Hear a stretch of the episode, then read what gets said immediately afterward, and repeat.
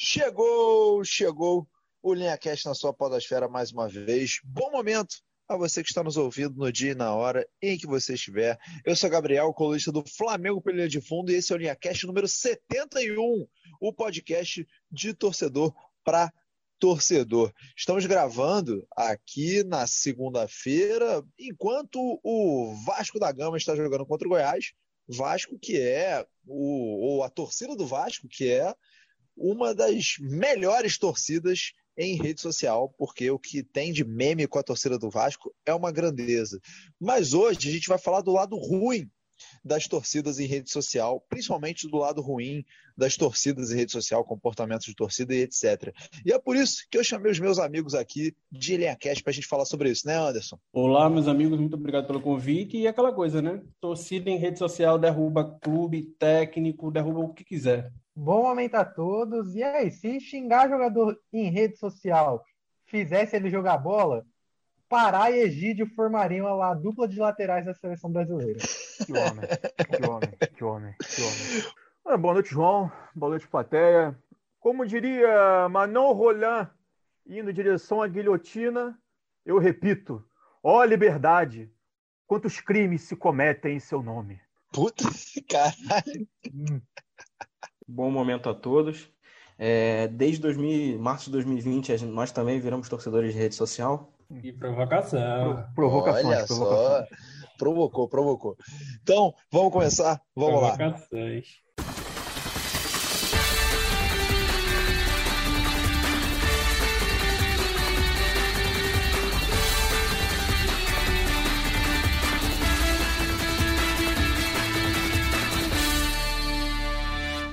Antes da gente começar a falar sobre torcida em redes sociais, eu vou chamar aqui os destaques que os nossos colunistas sempre pedem para falar sobre. Vou começar primeiro com o Anderson, que tem dois destaques, né, meu Olha querido? Primeiro, o Esporte Recife, anarquia. que é alegria de todo mundo aqui do Linha Cash, menos do Anderson. É, e depois o outro destaque, que acho que vai tomar um pouquinho mais de tempo, né, meu querido?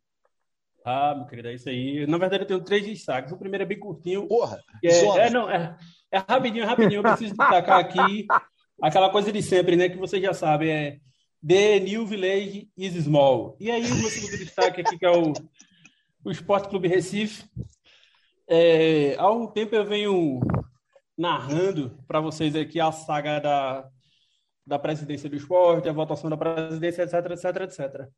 E atestei nesse grupo que o melhor candidato era o candidato Nelo Campos, né, aí do, do Esporte Clube do Recife, enfim, assumiu aí a vice-presidência, a vice-diretoria de futebol do clube, etc, etc, etc. Enfim, recentemente o Esporte contratou quatro jogadores, né, nem vou dizer o nome dos, dos candidatos aqui, porque não importa. Sendo que, o que aconteceu? O BID da CBF fechava quando? No dia 24.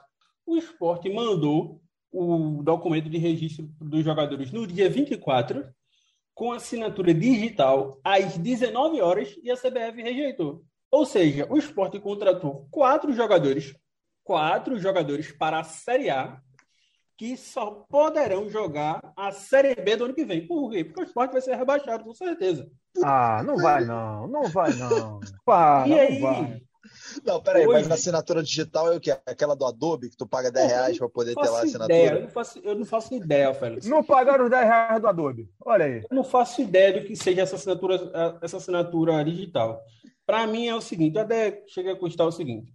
Se a CBF em algum momento já aceitou essa, essa, essa assinatura, então a CBF só não quis aceitar e pronto. Se nunca houve esse, essa aceitação, esse acordo, se isso não era não é, não é, não é normal da CBF de aceitar assinatura digital, então é erro do esporte. É erro do esporte mesmo. Porque é simplesmente essa assinatura digital, a assinatura um presidente. Aonde estava o presidente que não poderia assinar quatro papéis? Tá entendendo? Então, assim, um erro atrás de outro e, e é isso, tá? E o único jogador que o esporte contratou antes do fechamento do bid foi Everton Felipe e o Hernandes, né? O profeta. E é isso aí, enfim. E o meu Agora, seu destaque... outro destaque. E o meu terceiro destaque, né, no caso, que o primeiro é, destaque eu já falei, que é o The New Village is Small, é, que é sempre bom destacar aqui. É, o meu terceiro destaque é o seguinte: vocês aí, meus, meus caros colegas, mandaram para mim aí esse o vídeo da discussão do no, no quadro da, da ESPN, né? ESPN não? É, da ESPN. Que, inclusive, começou programação nova hoje. Começou Isso, bem. É, justamente, foi uma programação nova hoje. A programação nova que é tudo igual como era antes. Só muda o nome. É, tirando que é. acabou o melhor programa da ESPN, que era o é. futebol no mundo, né? E aí o que acontece? A, o Sormani, ele abre a, a fala com um comentário completamente preconceituoso, porque ele está falando sobre os atletas do Palmeiras e a queda de rendimento do Palmeiras. E o argumento do Sormani é que os atletas estão deslumbrados e por isso está faltando foco. E aí, de forma racista, ele fala sobre o cabelo do, do Danilo, né? Que agora é um cabelo rastafari e tal, e aí ele fala sobre isso. Então ele abre aspas aqui, ele fala do cabelo rastafari do Danilo, e depois ele diz que o garoto há dias atrás estava numa quebrada, né? Enfim, isso ele levanta esse argumento para falar sobre essa mudança de, de, de, resultados que o Palmeiras não vem conseguindo. E esquece, obviamente, que esses jogadores são jogadores que foram campeões de Libertadores pelo Palmeiras, são grandes jogadores, inclusive. E aí, na sequência, o Zé Elias, né? ele endossa o comentário do, do Sormani, já que o Sormani passa pro, a fala para o Zé Elias, e aí o Zé Elias tem inúmeras, inúmeras falas preconceituosas e burras, inclusive. Em uma das falas do, do, do Zé Elias, é, que ele está querendo argumentar que o jogador ele perde, é, ele perde o foco, porque o jogador se tatua, o jogador usa chuteira rosa, o jogador é, faz o que quer no cabelo, e um dos argumentos do José Elias diz que é por isso que a gente não tem mais jogadores melhores do mundo, né? Porque os jogadores estão, os jogadores brasileiros estão perdendo o foco. E aí eu queria gostaria de lembrar aqui para os queridos ouvintes, para os amigos da bancada, ou bancada, é, que o pequeno atleta, é, o deslumbrado Lionel Messi, tem a porra de um quadro preto na perna. Não tem tatuagem nenhuma na perna, só preto, preto, parece um meião. Não, e o braço todo fechado. Não, eu ia chegar lá, mas você se antecipou. É... e, o, e o braço todo fechado, e nem por isso deixou de ganhar aí um monte de bola de ouro, Champions League a porra toda, né? É, o próprio Neymar, que a gente precisa falar que eu vou. Não vou defender o menino Neymar, mas vou deixar, deixar claro o potencial do garoto, que é o seguinte: há muito tempo, Neymar é o terceiro melhor do mundo, incontestável. Sempre se discute os melhores do mundo, o Neymar é o terceiro. Ah, mas esse ano foi o Salah, o segundo fulano, o terceiro Neymar. Então a discussão sempre, ele sempre esteve ali. E num, numa época de Cristiano Ronaldo e Messi, você tem o Neymar, enfim. E são jogadores que o, a gente tem no, no histórico do, do no futebol mundial, jogadores que sempre usaram tatuagens, cabelos, é, chuteiras coloridas e foram grandes jogadores. A gente já levantou essa questão aqui várias vezes. David Beckham é um exemplo. O próprio Cristiano Ronaldo, que vivia olhando a porra do telão. O Sidorf já usou, já usou Rastafari no cabelo, enfim. O próprio Ronaldinho Gaúcho. Mas não, não, o, o, Ronaldo, o Ronaldo ganhou Copa do Mundo com um corte de cabelo jamais não, visto na história. Ridículo. É. Mas aí eu queria deixar claro, e essa parte é a parte talvez mais séria. O Pedro Ivo, ele mostra, para principalmente para os Elias, que a fala do Zé Elias ela é preconceituosa. E o Zé Elias, para se defender, ele usa o, o, velho chavão, né? que ele não pode ser preconceituoso, ele não pode ser preconceituoso porque ele tem é, amigos pretos, amigos tatuados, etc. Eu não quero fazer juízo de valor de ninguém, mas eu queria deixar, deixar claro que isso é muito sintomático. A gente sempre fala aqui que o esporte, o futebol, é um, uma atividade de ganho social muito grande. E aí você tem, principalmente o Danilo, um garoto que até recentemente era um garoto pobre, de favela, etc., que ele tem um ganho social, né? E ele sequer é permitido a esse garoto a esbanjar esse ganho social dele, essa reafirmação de quem ele é, da sua negritude, que no caso é o cabelo rastafari, da sua personalidade, da sua aceitação como, pela primeira vez, ele se torna um ser humano para a sociedade. Ainda que ele ainda esteja numa característica de ser humano como um atleta, né? Não é nem como homem, é como um atleta. E aí você vê um programa de rede nacional, seja TV a cabo ou não, de grande escala, é, colocando em xeque aí não só a moral desse atleta, porque estava colocando em xeque a moral desse atleta, a responsabilidade desse atleta para com seus companheiros, para com o esporte que ele tem, para com as pessoas que, ele, que torcem por ele, e também em xeque a representatividade que esse atleta tem para outras gerações. Então, eu acho lamentável que programas de grande escalão nacional ainda tenham é, pautas, levantem pautas tão grotescas quanto essas, e ainda deem espaço para esse tipo de comentaristas, né? Então fica aí o meu lamento é, a esse tipo de atitude. Pois é, tá corretíssimo. É, e aí a mesa, se quiser falar, a mesa, né, a bancada, a mesa, é, se alguém quiser falar alguma coisa, pode intervir, óbvio, sempre interrompendo o coleguinha, porque a gente gosta de interromper, né?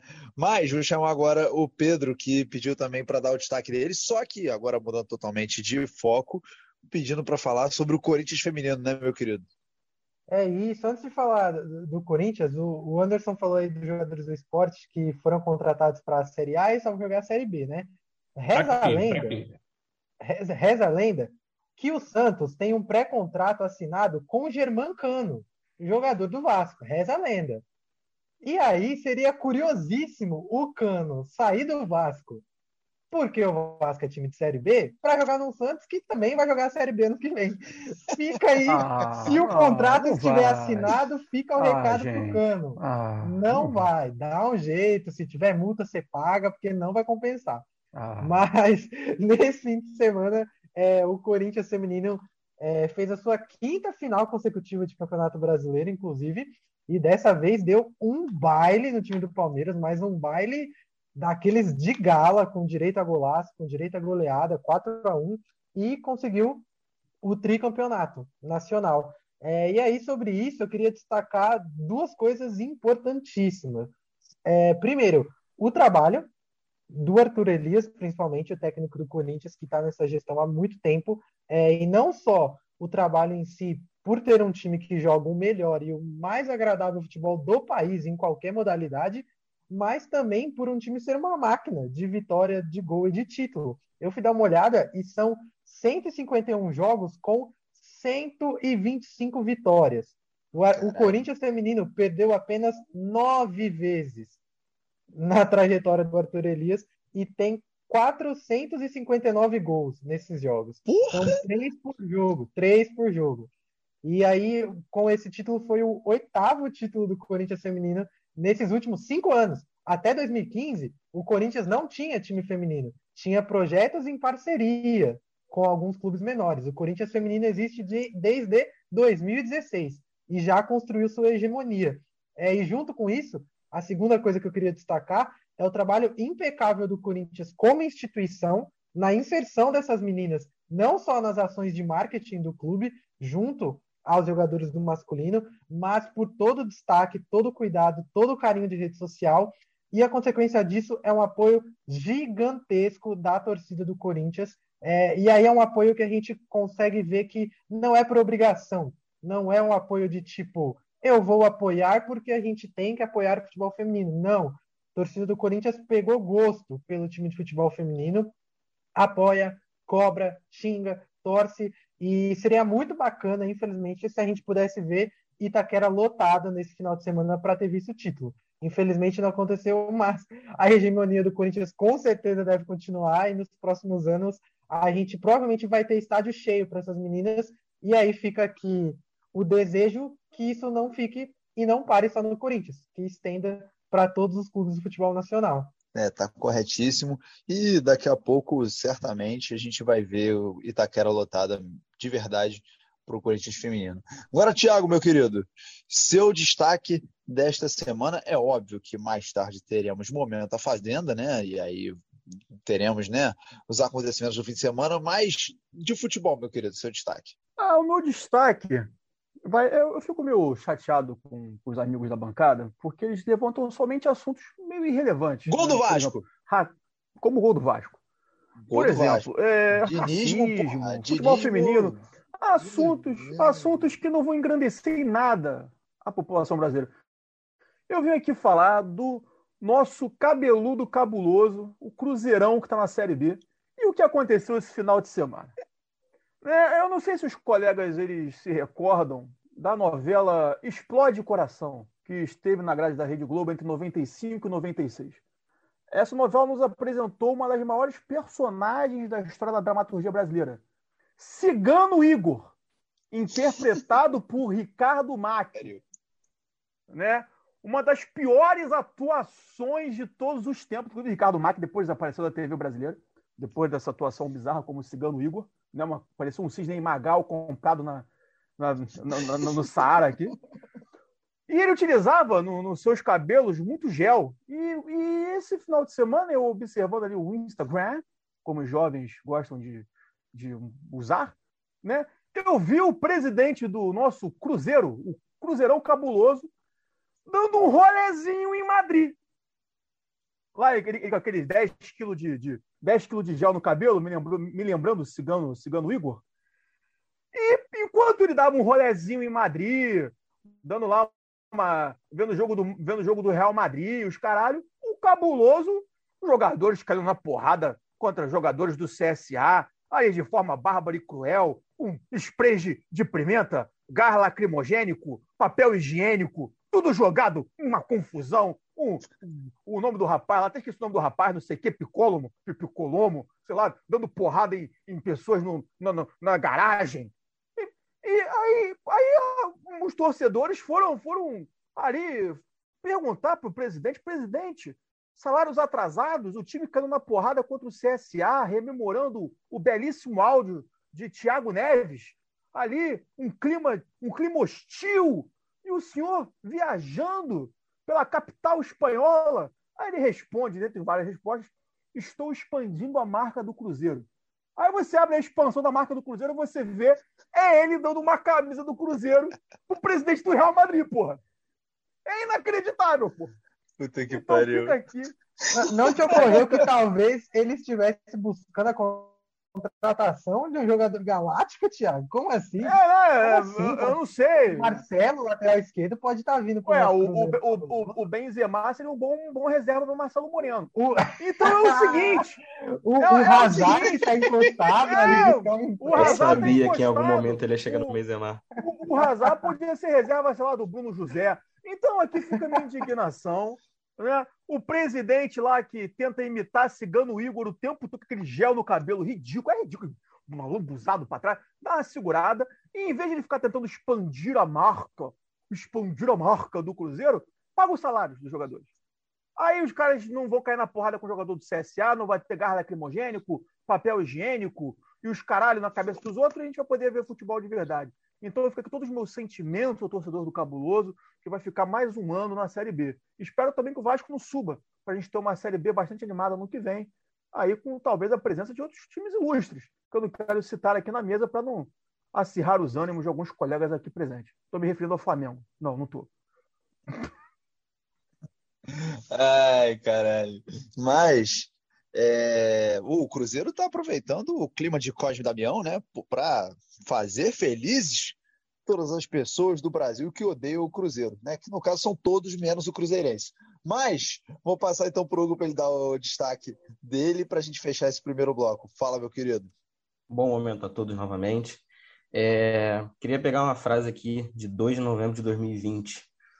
Futebol bonito vocês têm que cobrar do Atlético Mineiro e do Flamengo. Quem disse isso Renato Gaúcho, ah, que hoje é técnico do Flamengo. Então, assim, uh, acho que chegou o momento de cobrar ah, futebol bonito desse cara, né? Porque foi no Renate, porra. Tá, tá difícil. É, o time tá. Se você pegar número ali, tá bonito, mas, cara, em campo é complicado. Time que não tem uma saída de bola decente, a toque do goleiro Poarão do lado dele, de um bico para frente para ver se o, o centroavante consegue matar no peito e sair a jogada. E, cara, é, eu acho que todos os flamenguistas já esperavam, né? Chegou o Renato Gaúcho, o Flamengo estava em três competições, a gente já estava vendo aquele, aqueles jogos que nem o Renato Gaúcho ia. Aquelas coisas que o auxiliar que viaja. E, cara, não deu outra. Ontem foi mais uma vez. O cara poupou sete jogadores, não levou nenhum titular nem para o banco. E assim, e aí eu sou obrigado a voltar em 2019. Chega até a ser meio chato. Sempre quando tento falar de Flamengo, eu tento evitar voltar em 2019, porque apesar de ter sido um ano mágico, é, chega a ser repetitivo. Mas eu estava aqui lembrando do Flamengo São Paulo pelo brasileiro, que coincidentemente também foi três dias antes de uma semifinal de Libertadores. O Flamengo entrou em campo com três reservas só. O Flamengo poupou o Gerson, o Felipe Luiz e o Rafinha.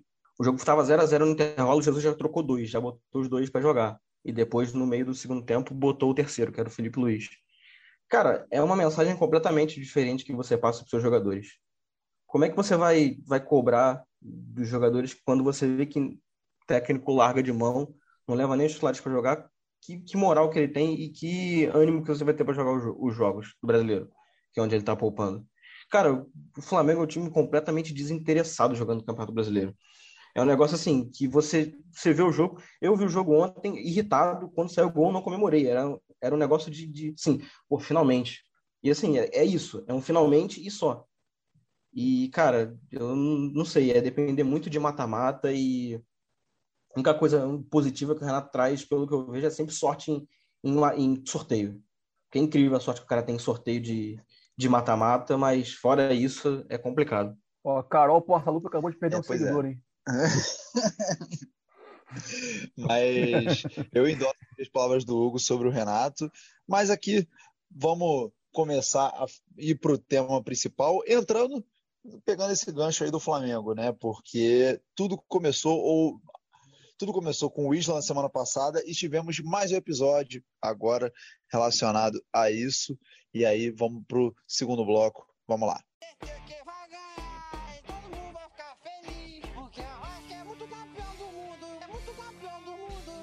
Blocão agora para a gente falar de é, torcidas em redes sociais. E por que, que a gente resolveu trazer esse tema? Na verdade, essa foi a sugestão minha, né? Semana passada o Thiago sugeriu o tema, semana foi eu que sugeri. E por quê? Na semana passada, a, a gente teve um exemplo meio bizarro na do, de como a torcida em rede social pode afetar a cabeça, a vida do jogador. O Isla, lateral do Flamengo, tem sido super criticado, né? Tem jogado mal e tal, já tem um tempo. E aí a galera começou a encher o saco dele em rede social, encher o saco, encher o saco em tudo que é foto dele comentar, xingando o cara e falando, enfim, que tinha que sair do Flamengo, etc.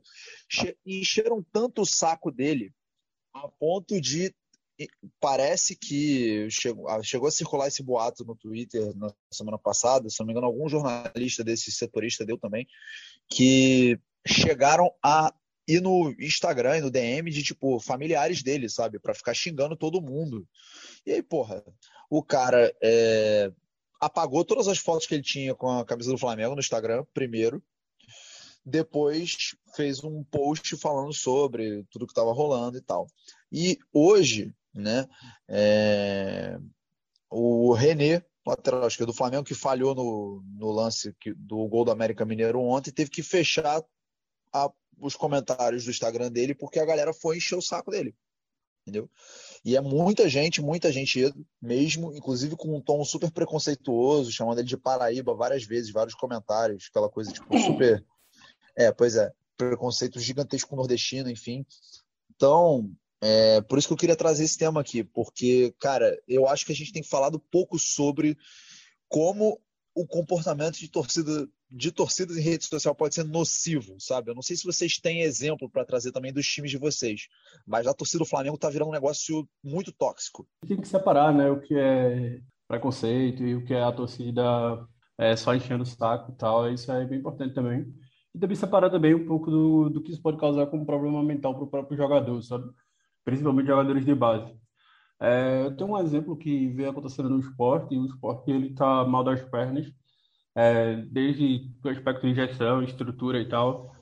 É, mas isso, isso é refletindo dentro de campo, né? O futebol do esporte mostrado nessa série, nessa série A não é um esporte que, que o futebol, que o esporte joga. Perdão aí pela, pela semelhança das palavras, mas enfim.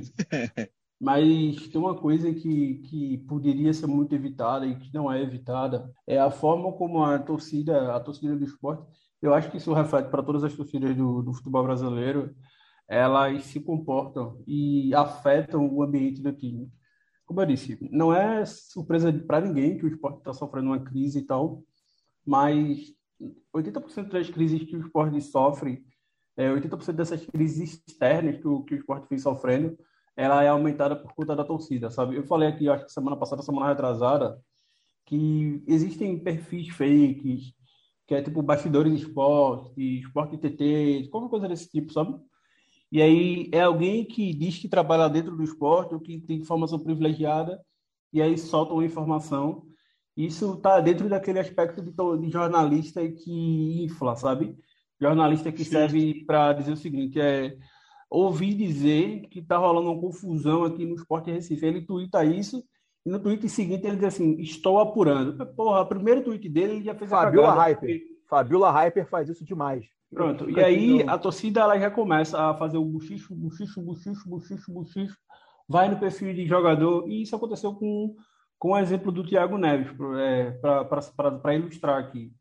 É, rolou um boato de, de, de um jornalista um perfil fake que é contra essa diretoria, essa gestão, mas que por algum motivo tem prestígio entre parte da, da, da bolha do Twitter, que é uma bolha, querendo ou não, né? faz parte da bolha do Twitter, faz um, um, buchicho, tem lá os seus é, 200 RTs, 400 likes, né? vira um... Essa, e aí a, a tweetada era sobre o Thiago Neves, Thiago Neves estava fazendo uma panelinha dentro do esporte, Thiago Neves, jogadores que já têm esse tipo de história, então ele vai ser muito afetado profissionalmente, etc. E aí o Thiago Neves faz o quê? Vai lá no Twitter para responder essa mentira. É, até aquele momento era uma mentira. E aí o Thiago Neves se descontrola, expõe coisas do clube que ele não precisa, mas ele está no direito dele de se defender. Né? Ele, como um trabalhador, se ele não recebe, ele precisa falar, porque ele é um trabalhador. É, sim. Se, o, se o clube deixa ele cumprir com as metas que ele estabeleceu, e o, o, o, jogador fala, o jogador tá certo, é o clube tem que se fuder mesmo, etc. Então, assim, e aí o que aconteceu? A partir desse momento que o Thiago Neves foi lá e expôs é, a situação do, do esporte, o esporte não gostou. E aí sim o esporte entrou dentro de uma crise, que foi causada por causa de quê? Pela inflada que a torcida deu no, no Twitter. Ou seja, é uma situação muito cíclica. Além disso, é como eu disse no começo, é, torcida pode derrubar diretoria, pode derrubar jogador, pode derrubar treinador, pode derrubar todo mundo. Pode, inclusive, derrubar o próprio clube. Sabe? É, o Vasco da Gama é um dos maiores exemplos disso. A torcida do Vasco é um, um lixo. Com todo respeito ao Matheus Freitas, que eu amo de paixão, mas a torcida do Vasco, durante muito tempo, ela foi bizarra. E você sabe que o Vasco teve gestões horríveis. O Vasco teve o Dinamite, como era o outro ladrão do Vasco mesmo? O mais conhecido. Porra, Eurico. Eurico. O Eurico, perdão, porque eu lembrei mais do, Dinamite. Teve, o, teve o Eurico, teve o Dinamite e a torcida do Vasco ia nesse bruxo como um todo. Então, assim, é, torcida de futebol, ela é problemática. E um outro problema que a gente pode falar em algum momento é, com, é a ação das torcidas organizadas dentro do, do, do, do futebol e principalmente nas redes sociais, que aí você impacta de forma bizarra, assim, porque agora as coisas, as coisas organizadas também estão nas redes sociais, né? Antes é, elas só estavam isso. na porta dos clubes, elas agora estão, de fato, organizadas como um sistema. Então, assim, é, elas... tudo, tudo, é problemático. Não sei se isso acontece com as torcidas por aí afora também, mas talvez a torcida do Flamengo tem nota oficial, porra, de torcida organizada. Tem, não, é... tem também. Quase todas, quase todas têm. Tem, então, é... assim, é instituição, mas eu, eu queria... instituição. É, pois é. Mas, mas isso, um isso entra. Fala, fala, Pedro, desculpa. Não, é, isso entra na frase do Hugo no começo do podcast. De, de uma forma ou de outra, todos nós viramos torcedor de rede social desde o início da pandemia. Sim. Então, a, as torcidas organizadas, com perdão de novo da, da duplicata de palavras, precisavam se organizar de alguma maneira, porque se você não está lá no estádio se você não está no estádio, se você, em tese, não poderia ir para a porta do CT, por algum momento você também não podia ir no aeroporto, não podia ir no espaço público, porque estava todo mundo em casa, você precisava se organizar de uma outra maneira. Mas, e sim. E eu acho que, além desse, desse para somar só com o que você está falando, esse aspecto da, da, da, torcida organizada, tem o fato de que a torcida organizada, diferente dos torcedores que estão nas redes sociais só e estão, a torcida organizada ela atinge uma massa, porque ela acaba Sim. indo pelo, pelo buchicho, ela atinge uma certa Sim. massa que o torcedor comum ele não atinge. Então, é mas, que... cara, é, essa questão de rede social, eu acho que, sinceramente, eu não sei até que ponto esse tipo de comportamento tóxico de, de torcida organizada vem da torcida. Desculpa. Esse comportamento tóxico de torcida em rede social vem da torcida organizada, sabe? Porque, pelo menos na Flá Twitter, e aí posso chamar até o Hugo assim para ele para ver o que ele acha. Mas a sensação que eu tenho é que é muito orgânico, sabe? É tipo, as pessoas só são tóxicas. A Flá Twitter é tóxica. Tipo, eu não sei como é que é como é que é das outras torcidas, mas a Flá TT é absurda. Não, assim, é, só para deixar claro, quando eu fiz a, o questionamento se nós somos torcedores de rede social, é mais pelo fato de, de ser o único espaço que a gente tem para falar mesmo, até para criticar. Porque, por exemplo, num jogo no Maracanã, ou na Vila, ou na Ilha, é, a gente está lá no estádio, a gente, tá, a gente não está o tempo todo tweetando ou falando em grupo e tal. É, e sobre a Flá Twitter, a Flá Twitter, é, é acho que pra, como eu acompanho mais perto, ela é extremamente é, abusiva, não, é tóxica mesmo, como o Gabriel falou. E acho que aí também já parte por um outro, um outro questionamento muito mais, muito mais amplo, que é o Brasil de hoje em dia é assim, né? É tóxico. Então, é assim, é tudo muito. Eu odeio, eu, eu quero morte. Então, assim, eu acho que tem um pouco disso também, de, de... tudo hoje em dia tá muito ao extremo, sabe? Thiago tá quietinho, pode falar. Eu acho que o, o Hugo ele levantou um ponto que para mim é um, é um, dos pontos principais sobre esse tema. E é por isso que na, na, na, nossa inserção inicial, olha que bonito, eu utilizei a, a frase da Manon Ralon, né? Porque ela fala exatamente sobre com, com relação à liberdade. Né, a gente tem. Ah, vou ter que falar do Bolsonaro, vou ter que falar, vou ter que falar do Bolsonaro, gente. Ah, desculpa. É, é o que tá aí, vou ter que falar desse, desse merda que tá aí. É um cara que todo momento fala de liberdade. Percebeu isso? A liberdade, eu luto pela liberdade. A liberdade, por que a liberdade? A no... Ele fala da liberdade como se fosse uma coisa genérica, né? Ele fala da liberdade como se fosse, sei lá.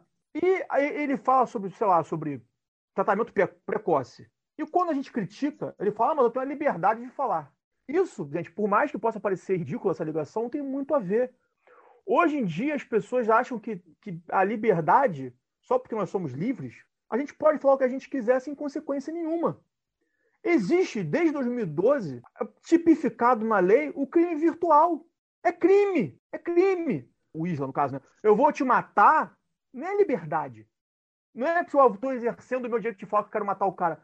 Não, cara, você está ameaçando ele e a lei deixa isso bem claro. É, é entende? Então, assim, eu acho que o, o Hugo levantou essa bola muito bem e eu estava esperando para poder falar isso, que a gente, desde, desde de 2016, desde do, do, do, golpe contra, contra Dilma Rousseff, eu falo isso com muita tranquilidade, a gente está vivendo num, num, país muito distópico, distópico, onde as pessoas estão tão confundindo conceitos para poder para poder destilar todo o seu ódio. Eu falo isso com muita tranquilidade. Falo isso com muita tranquilidade. Esse tema de liberdade, de eu posso falar o que eu quiser, ah, essa coisa meio liberaloide, meio sei lá o quê, não sei, nem sei muito definir de que porra é essa. Isso é tóxico. Gente, redes sociais não é um campo aberto. Você não pode faz, falar o que você quiser. Ah, mas eu, mas eu, não, mas eu só, eu só falei, eu só falei, não vou fazer nada. Porra, gente, que isso? Só falei, não vou fazer nada. E isso me recorda outros momentos na história do Brasil. A Lava Jato, por exemplo, que a gente tinha lá o, o PowerPoint do, do Dallagnol falando que o Lula era culpado de todos os crimes do Brasil e que agora todos os crimes que foram imputados ao Lula vão caindo um outro. Ah, não estou fazendo defesa de Lula, não estou fazendo uma acusação. Mas é verdade, o Brasil, infelizmente, desde 2016, 2014, 2016, né, por aí, a gente está vivendo num período muito tóxico da nossa história. Muito tóxico, onde as pessoas encontraram nas redes sociais uma maneira de expressar essa, abre aspas, liberdade. E existe, assim, eu era criança, eu aprendi isso na escola, eu não sei, enfim, que a gente tem aquela frase que eu até acho errada, mas ela é interessante para um tema desse. A sua liber... A, a, os seus direitos terminam quando começam um do outro. Eu até acho errada essa visão, mas ela é bem didática. Como é que você vai falar que você vai, que você vai matar alguém? E outra coisa para finalizar, gente, o Isla é um lateral comum. Sim, é. gente, o René, o René foi duas vezes melhor lateral esquerdo do Campeonato Brasileiro. O torcedor aí, cara, é, não aguentaria três minutos do Danilo Barcelos. O Danilo não, Barcelos, Thiago... se jogasse na Gávea, ele tava morto, porra. o porra, Thiago... Desculpa, ia, o ia Thiago tocou num ponto na... muito bom, muito bom. Do... Pô, ia estar estendido na ponte Pedro. eu, Pedro, nunca, acho que na minha vida, assim, desde que eu entrei em rede social, Eu nunca fui diretamente num perfil de jogador do Santos, que é meu. Era aí que eu ia chegar. Para criticar. Nunca, nunca. Desde que eu criei meu Orkut até hoje no Instagram, no Twitter, no Facebook, eu nunca, nunca, idade, nem né? para elogiar e nem para criticar. Nunca. Entregando a idade aí Orkut. e aí vai num ponto do porquê, mas é uma visão muito pessoal.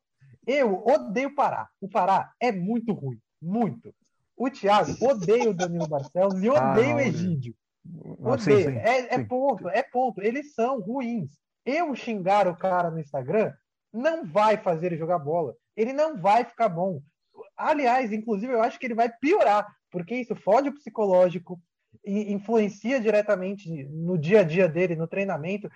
É péssimo. Eu tenho costume, eu nunca vaiei em estádio enquanto o jogo está rolando. Antes do juiz apitar o fim de jogo, eu nunca vaiei. Nunca, nunca, nunca. Porque, na minha concepção, não vai ajudar. Pode ser que atrapalhe, mas ajudar nunca vai. Então, o Pará não tem culpa. As pessoas escalam ele. O Carilho escalava, o Diniz escalou, o Cuca escalava. Ele não tem culpa. Ele não tem culpa. Nem todo mundo vai ser excelente no que faz na vida. Ah, fica, inclusive, o conselho para o jovem. Nem todo mundo vai. Não vai. Porrada, isso, porrada sabe no Sormani. Sabe uma porrada coisa que me pega, Pedro? sem necessidade aí. É ah, uma coisa que me pega, Pedro, é disso que tu, disso que tu tá falando, eu concordo e assim embaixo, também nunca fui de vaiar jogador. Talvez eu vou lá no meu Twitter e tava assim, pô, fulano é ruim pra cacete, enfim. Isso. Critico Isso. no meu ali, de você ir na rede social do cara, mas assim, tem uma coisa que, que, que me pega muito, é a crítica em cima do cara, sem avaliar o contexto. É, por exemplo, o Ronaldo Fenômeno chegou no Corinthians, perdeu, sei lá, fez 10 gols em 5 jogos. Aí, por três, gols, por três jogos seguidos, ele perdeu o gol na cara. O que tem de torcedor no Instagram do Ronaldo Fenômeno por três horas. Esses programas servem para fazer inflar o torcedor, para que o torcedor malhe o, o jogador. Essa discussão hoje que eu, que eu trouxe de destaque lá do Sormani, do, do Zé Elias e do, do Pedro Ivo, é sobre dois atletas, dois atletas que eles, por algum motivo, consideraram que esses caras estão deslumbrados. Aí pronto. Tem um monte de torcedor, se você entrar no Twitter agora, tem um monte de torcedor dando razão pro Salmone e pro Zé Elias, dizendo, não, os caras estão deslumbrados mesmo, os caras estão comprando isso aqui. E aí, pronto, aí. Então, a gente tem que jogar essa, essa problemática para cima do, da, da TV também. E aí, vê só, é, um, é uma falta de memória, e aí eu acho que isso é cultural do povo brasileiro, é uma falta de memória absurda, porque são jogadores que recentemente ganharam Copa Libertadores, ganharam o Brasileiro, ganharam... Em janeiro, em janeiro. Não, tem oito meses, oito meses. Então, assim, eu acho que o problema do torcedor brasileiro é ele deixar de avaliar o contexto do futebol, o contexto onde o futebol está sendo aplicado. Porque o contexto é muito importante. Uma coisa que o Thiago, o Thiago falou muito bem, é, quando o Thiago falou do, do, do Bolsonaro e tudo mais, do, do lixo que o Bolsonaro é, é porque a gente precisa fazer essa reflexão de como a sociedade brasileira também se, se comporta. Ela é, e apesar da sociedade brasileira ser uma sociedade até punitivista em, em, em muitos momentos, é, existe uma falta de punição em outros momentos também, que a gente ainda não aprendeu a lidar com redes sociais e tecnologia. A gente acha que, que rede social é terra sem lei, onde você pode chegar lá e tentar assim, quero comer o seu pai, seu filho da puta, e é isso, eu quero que a sua filha morra, porque tem gente que faz isso, né? Tem gente é, cara, assim... faz isso e acha que não tem, não tem problema algum fazer isso. É, assim, o que me um... pega de verdade. Desculpa, fala, fala. Só para dar um exemplo aí, acho que o Gabriel vai estar mais familiarizado. É, recentemente o Vitinho deu uma entrevista assim, falando como se afastar das redes sociais foi importantíssimo para ele melhorar o desempenho dele, né? Assim, o Vitinho deu uma melhorada muito boa, apesar de alguns não concordarem com isso. É, e ele, e, ele destacou que, cara, uma das coisas mais importantes para ele foi se desligar completamente de rede social e também o trabalho com psicólogo, que é uma coisa que, assim, o, o próprio Marcos Braz, que é diretor do Flamengo, já falou que o Flamengo não precisa, porque o Flamengo estava muito bem, estava em todas as competições, era campeão brasileiro, então psicólogo não era necessário. E ele, assim, foi um dos que destacou essa importância e como se afastar das redes sociais foi importante, né? É, cara, o Flamengo tem um monte de exemplo, né? Michael, assim, a gente falou dele na semana passada, né? É, Michael, tivemos relatos de tentativa de suicídio do Michael na concentração, né? E os caras foram lá com o Diego, se não me engano, foi o Diego. É, Diego enfim. Alves, Felipe Luiz. É, essa galera É, mais geração velha. 85. É, geração 85. É, mas, assim, de verdade, o que me pega é a necessidade. Vou, te vou passar para você, Anderson. Mas o que me pega é a necessidade do cara ir pessoalmente no Instagram do cara para ir, porra, fuder com o psicológico da pessoa. Porque não é você reclamar na sua rede social, sabe? Isso aí, eu entendo o que acontece. É tipo, reclamar na rede social, cara, hoje, na pandemia e tal, não sei o quê, ou principalmente ficou assim na pandemia, é você encontrar no cara ali do jornaleiro e falar, porra, tá um maluco horrível e tal, não sei o quê. Isso aí, ok, cara. Agora, ir na DM do cara, que tipo, porra, é como. Cara, é, é a sua DM, sabe? Imagina você, sabe? Você vai receber 150, 200, mil, duas mil mensagens de gente xingando e falando que isso, quer que eu- você eu morra me e coisa do coloco- tipo. eu sempre me coloco muito nesse lugar. Aqui, vocês, três professores aqui.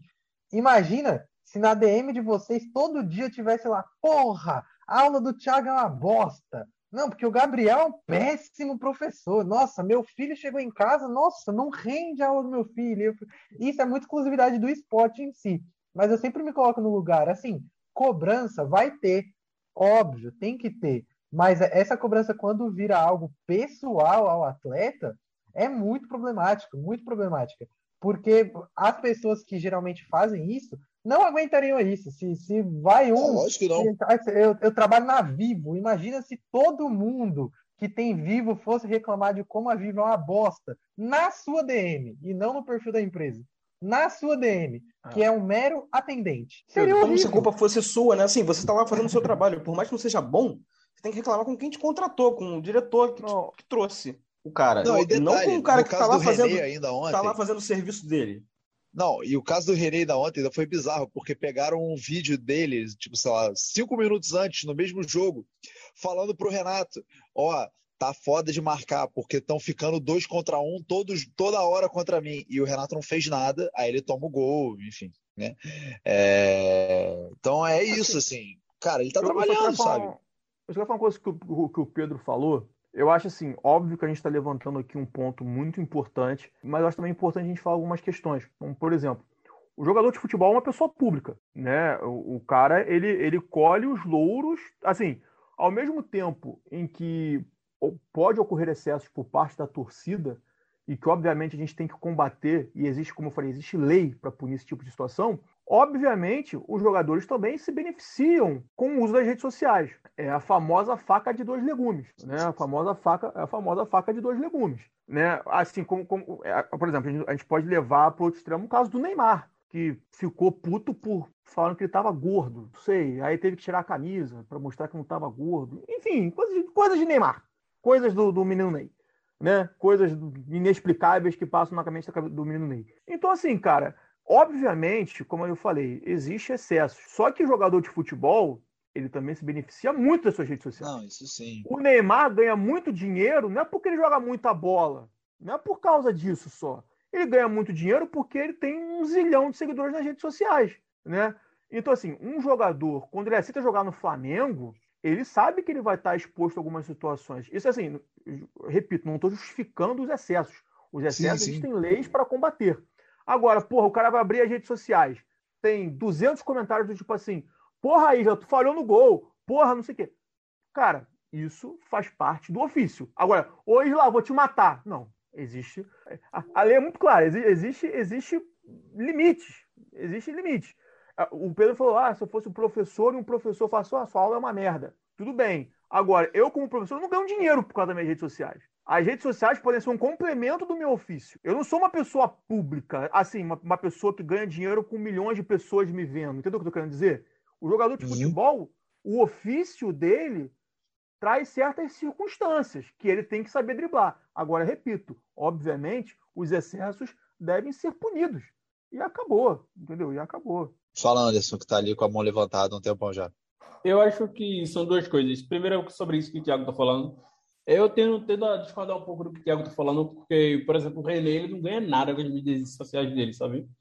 É, ele tem ali os torcedores dele, mas eu não vejo o René fazendo propaganda no, Cara, no faz, faz, mas é, é porque a gente não vê, Sabe? Mas, Anderson, porque mas, Anderson, aparece assim, só os só, maiores, só um mas ele assim, faz. cara. Ele, ele pode não ganhar dinheiro, não pode não ganhar materialmente. Só que o simples fato de ele ser um jogador do Flamengo, ele aceitar jogar no Flamengo, que é o time com maior torcida no Brasil, ele sabe que ele vai colher louros e vai colher situações complicadas disso. Não, tudo bem, tudo bem. Eu, eu concordo, eu entendi o que você está dizendo. Eu entendi o que você está dizendo. Mas aí, mais uma vez, eu acho que é o seguinte: eu acho que a gente precisa também pautar a discussão. Se a gente for pautar a discussão sobre Flamengo, Corinthians, Atlético Mineiro, aí a gente fica nessa linha e é tudo bem. Eu concordo com essa linha. Mas se a gente for pautar essa, essa, essa, essa discussão para outros clubes, para clubes é, sem expressão nenhuma, tipo Santa Cruz, Vila Nova, que são clubes que também sofrem com esse tipo de problema, seus torcedores. Então, então eu acho que fica meio, meio, meio incerto, sabe? Por exemplo, o que tem de, de jogador do, do, do, Santa Cruz sofrendo nas redes sociais agora após rebaixamento é boia. Eu entendo que o jogador ele tem que, porra, botar a cara a tapa, levar a crítica, etc. Uma coisa é você criticar o atleta, como você está dizendo mesmo, você bem falou isso. É o peso da, da da, da, da, sua fala, né? Da, da, da, forma como você age. Eu sou, eu tô mais na, na onda do Pedro, de tipo, ó, vai lá, velho, reclama com a diretoria, muda o. Eu sou muito um cara político nesse sentido, assim. É, tá ruim de mudar aqui, se envolve no clube, tenta.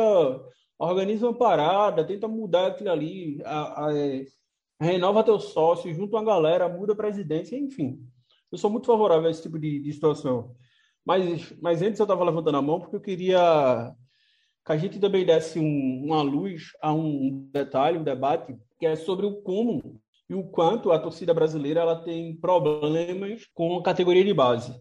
Eu acho que a exceção da regra é o Santos, sabe? Eu acho que o Santos, por ter uma cultura de, de, de categoria de base, e o Pedro pode falar sobre isso depois, é, talvez a torcida do Santos ela tenha uma certa paciência um certo entendimento. Apesar de que eu também, que, eu também acho que o peso do jogador do Santos ser bom, mesmo sendo novo, é bem maior do que o peso de um jogador no esporte. Um jogador no esporte ter 16 anos e ser bom não é necessariamente uma necessidade. No Santos ele já precisa ser uma necessidade, porque estão sempre esperando um novo Neymar, um novo Pelé, etc. E aí eu acho que carreiras de futebol foram destruídas, e eu falo assim mesmo, foram destruídas por conta de torcida, sabe? Jogadores ah, com saem, certeza. Jogadores que saem do, das categorias de base, o clube bota esse jogador, ah, o cara era, o cara jogou a vida dele toda como um lateral, né? Ele sempre teve uma característica mais ofensiva, trabalhou com o mesmo treinador o tempo todo nas categorias de base, subiu junto com esse diretor, com esse com esse treinador, perdão. Aí vai para um um treinador profissional, que é um Tite da vida que joga com 20 jogadores atrás da linha de meio de campo, esse cara passa a ser, deixa de ser lateral, passa a ser zagueiro, erra uma bola e fudeu. A torcida já crucifica esse cara porque esse cara não sabe chutar uma bola para não ser aonde, etc e tal. E aí, velho, esse jogador, ah, o clube simplesmente abandona esse jogador. É, não tem uma, uma, estrutura de tipo preservar esse jogador, não tem uma estrutura de oferecer auxílio psicológico para o jogador. Então, tudo isso influencia também, querendo ou não. Não é só a torcida nesse, nesse aspecto, sabe? Então, o que sim, tem de sim. jogador de categoria de base se fudendo, porque a torcida de, de, a torcida de futebol, ela não sabe, ela não entende, ela não sabe esperar, ela não, ela não compreende que o jogador, aquele passo que ele está dando ali ainda é um passo de formação, ele ainda não está 100% formado, é, e isso precisa mudar urgentemente, sabe? Porque senão a gente vai perder muito atleta. Ou senão, daqui a pouco, nossos atletas vão estar aparecendo no, é, na, na, seleção coreana, na seleção japonesa, na, no meio do campo da seleção da Itália, e a gente não vai saber o porquê. É, fala Pedro, ia falar? vi que você abriu o microfone. Não, é, o problema do, dos jogadores é os jogadores da categoria de base do Santos que tem problema com a torcida, ao contrário, é, impressionante. Ah, é. Não, os que ah, parece que não curte o clube. É vai no Caio Jorge. Ah, é impressionante o que acontece. É impressionante, mas esse detalhe que o Anderson falou sobre é, os garotos jovens me pega porque a gente entra no momento atual do nosso país, onde a gente tenta, nem sempre consegue, mas onde a gente tenta priorizar muito a questão de saúde mental é, e como isso tem afetado principalmente a juventude em si. É, e o futebol faz a gente perder a noção. Gol do Vasco. Esses meninos. Esse... o de, inclusive, tá deixa eu falar certo. aqui.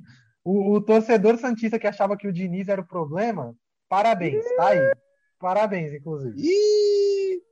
Parabéns.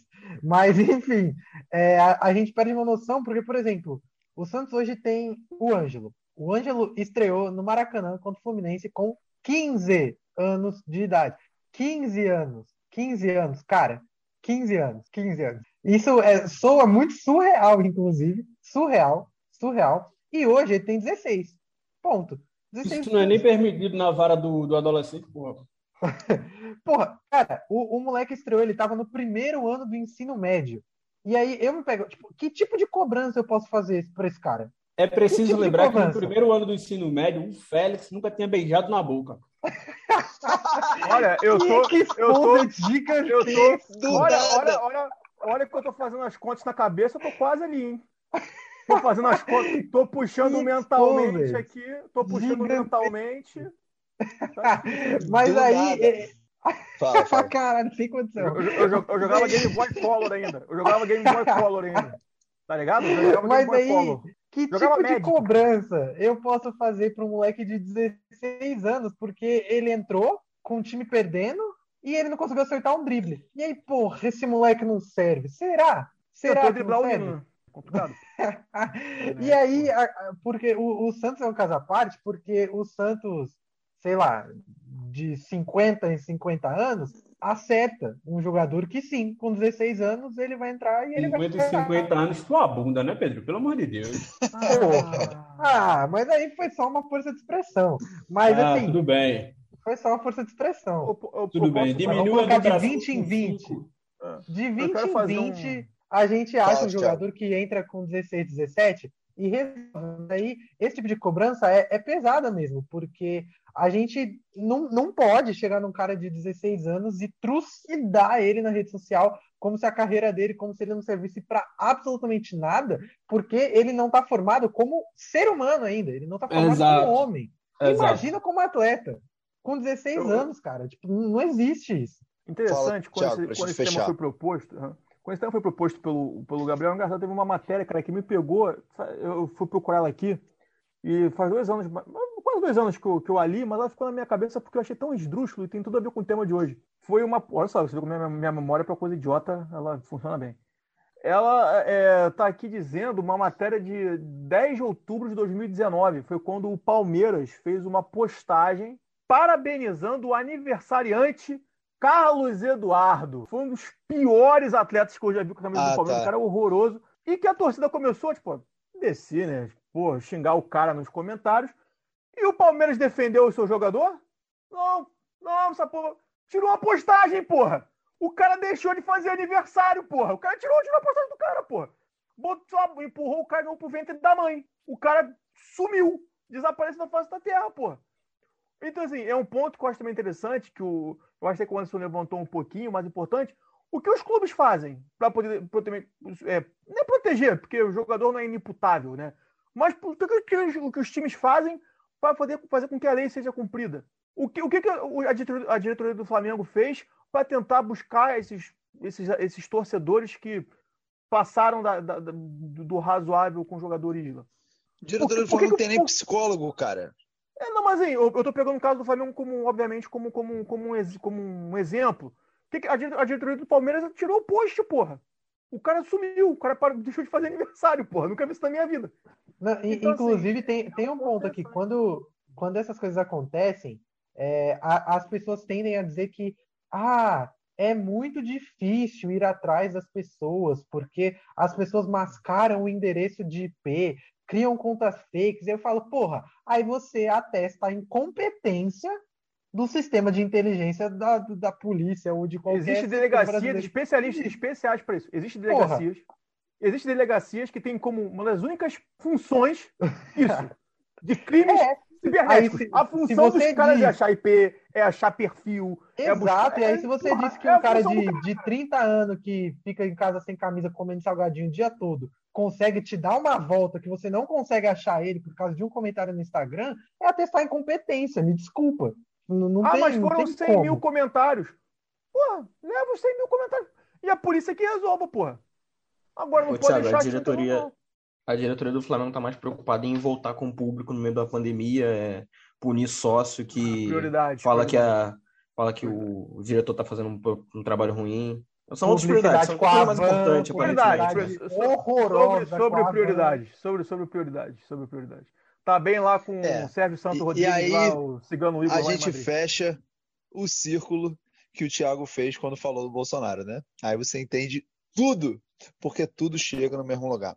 Bom, vamos pro último bloco para a gente fechar o podcast hoje. Vamos lá.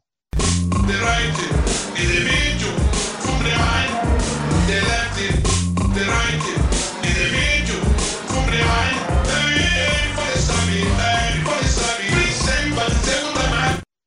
Último bloco do nosso Leacast, vamos lá para a gente encerrar o LeaCast de hoje. E aí vou chamar o Thiago, porque momento a Fazenda, né, meu querido? Manda ver. Bem, amigos, a gente sabe que o momento a Fazenda, o momento de descontração, o momento da família brasileira. Mas, infelizmente, o Nego do Borel destruiu os lares desta brilhante nação que é o Brasil ao fazer atos libidinosos, lascivos e insinuantes contra uma mulher que estava desacordada. Gente, agora, piadas à parte, né? vamos falar sério. O que o Nego do Borel fez nesse final de semana, roubou a cena do, do belo reality que é a Fazenda, que infelizmente até agora não nos apresentou um barraco digno de nota. Por enquanto estamos apenas com barracos níveis médios, que eu não caracterizo como barracos interessantes. Enquanto não houver um cuspe na cara, que Ricardo Carelli disse que está liberado, que não, ele deixou bem pontuado, cuspe na cara não é agressão. Então, enquanto não houver um cuspe na cara, tal qual André Surak, a ex-miss, a ex-vice Miss Bumbum, eu não vou citar barracos nesse programa. Então, o Nego do Borel foi expulso da Fazendola, como diria o saudoso Mion, porque tentou, cara, tentou abusar da BBB Itália, que é muito interessante a gente falar BBB Itália, porque é Big Brother Brasil, mas no caso é, falam, falam BBB Itália, deveria ser BBI, né? A Diane, que é a brasileira que participou do BBB Itália, que recebeu um cachê de 150 mil reais para poder participar do programa. Você vê como está fácil ganhar dinheiro no Brasil em alguns lugares. E que aí tentou abusar da, da BBB Itália, e, e foi, foi expulso do programa. Né? Eu acho interessante que um pastor, que é dono da, da emissora, achou interessante colocar um notório, notório abusador de mulheres para poder participar de um programa com mulheres. Eu achei muito interessante, achei uma bela escalação, e ainda bem que não durou duas semanas no programa e foi embora. Então, o momento da Fazenda de hoje não, não é muito engraçado, mas eu acho importante. Gente, não é brincadeira, não é entretenimento. Não entretenimento. Ele chegou a pegar uma camisinha para poder fazer coisa com a menina. Só que ele viu que deu problema, ele escondeu. Aí no dia seguinte ele teve que jogar a camisinha fora, que foram tentar descobrir onde estava a camisinha, para não descobrirem que ele estava com a camisinha, teve que jogar a camisinha fora. Então, gente, não é brincadeira. Não, então fica aqui o, o recado da família brasileira. Não é entretenimento. Tem certas coisas que não são entretenimento. Eu sou o refém do entretenimento, mas isso não é entretenimento. É isso, meus queridos, é isso. podcast hoje foi porra, super sério. Às vezes a gente tem que ser também né? E aí vou então pedir para o resto dos nossos colunistas darem os seus recados finais, começando pelo Anderson. Anderson, meu querido, seu recado final. Opa, meu querido, mais uma vez, muito obrigado pelo convite a todos vocês aí. Muito obrigado pela presença também. Dizer aí e repetir aqui que eu tenho um grande respeito e admiração por clubes de futebol desse Brasil no geral menos pelo Vila Nova e pelo Santa Cruz. Né? Porque, como eu falei, eu respeito clubes de futebol. É, esse fingimento que o Vila Nova e o Santa Cruz dizem é, propagar e executar não se chama de futebol. E, ademais, agradeço aí pela oportunidade de estar aqui. É sempre um prazer. Fiquem em casa, a pandemia ainda não acabou, apesar de todos os pesares, né? Apesar das empresas estarem voltando, das obrigações estarem voltando, façam o máximo possível para ficar em casa. E uma dica aqui, uma dica cultural, né? uma recomendação cultural da minha parte. Se você aí, jovem pimpolho, né, pequeno virgem, como diz o meu querido Tiago, é, se você está desocupado na sua vida, etc., e quiser se ocupar, por favor, vá assistir na Twitch o canal do Casemiro. Estou apaixonado pelo maior gordo do entretenimento. É simplesmente o maior meteoessa do entretenimento. O cara é fantástico. Então, façam isso pelo bem da saúde de vocês, tá certo? Um grande beijo, um grande abraço. Campanha aqui para Casemiro apresentar o Big Brother 2022. Pedro, meu querido, seu recado final. Prazer participar de mais um LinhaCast. É, e eu vou deixar um recado final sobre ingratidão e covardia. Ah. Ingratidão e covardia, vejam bem. Olívia. o, o, o ex-atacante, o ex-camisa 9 do Santos, Caio Jorge, achou de bom tom após o time levar uma sacolada do Juventude e no Twitter e postar.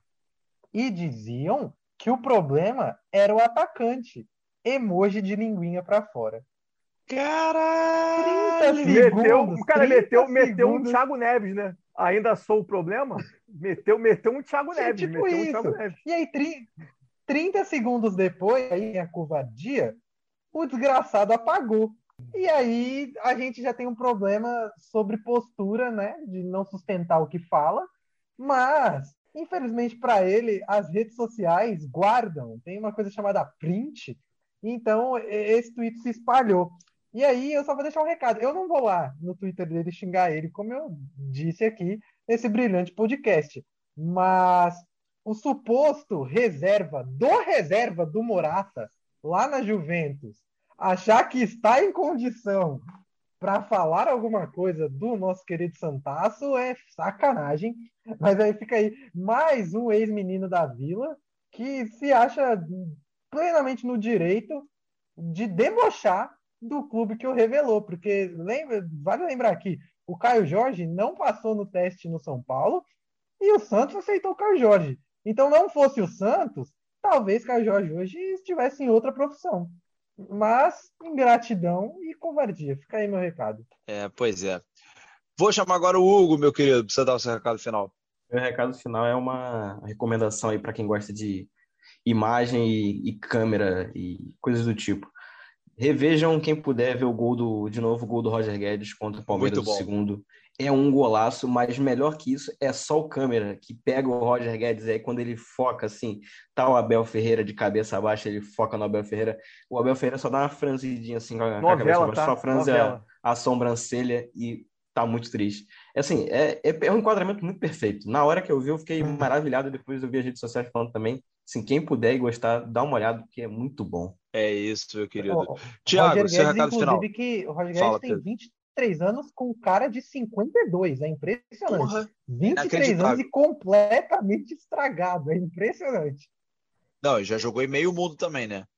É, Mas, Tiago, seu recado final, meu querido, pra fechar. É, bem, é bom, bom momento a todos. É sempre bom lembrar que a pandemia ainda não acabou. Quem puder, fique em casa. Quem tomou só a primeira dose da sua vacina, por favor, fique de olho para poder tomar logo a segunda dose, para a gente poder ir para a rua. E como há muito tempo eu não cito uma, uma frase é, de Marcos Oliver, eu quero terminar aqui com uma frase desse brilhante pensador. Eu que nesse podcast utilizei frases da Revolução Francesa, eu gostaria aqui de, de terminar com uma frase do sedutor. Meu corpo te dá tesão? Fica aqui então essa, esse pensamento de Marcos Oliver, que era dessa forma que Marcos Oliver conseguia conquistar as mulheres no teste de fidelidade. Então, jovem, você que está necessitado, utiliza essa frase e vê se está certo. Se der certo, depois vocês vêm entrem em contato comigo. O meu É isso. te dá tesão? No mais, siga o Linha de Fundo nas redes sociais, no Twitter, no arroba Site, no Instagram, no arroba Linha de Fundo, no www.linhadefundo.com para acessar os textos dos nossos colunistas, se você continuar interessado depois desse final de podcast maravilhoso que nós tivemos aqui, tá? No mais, aquele abraço, fique em casa, valeu, tchau.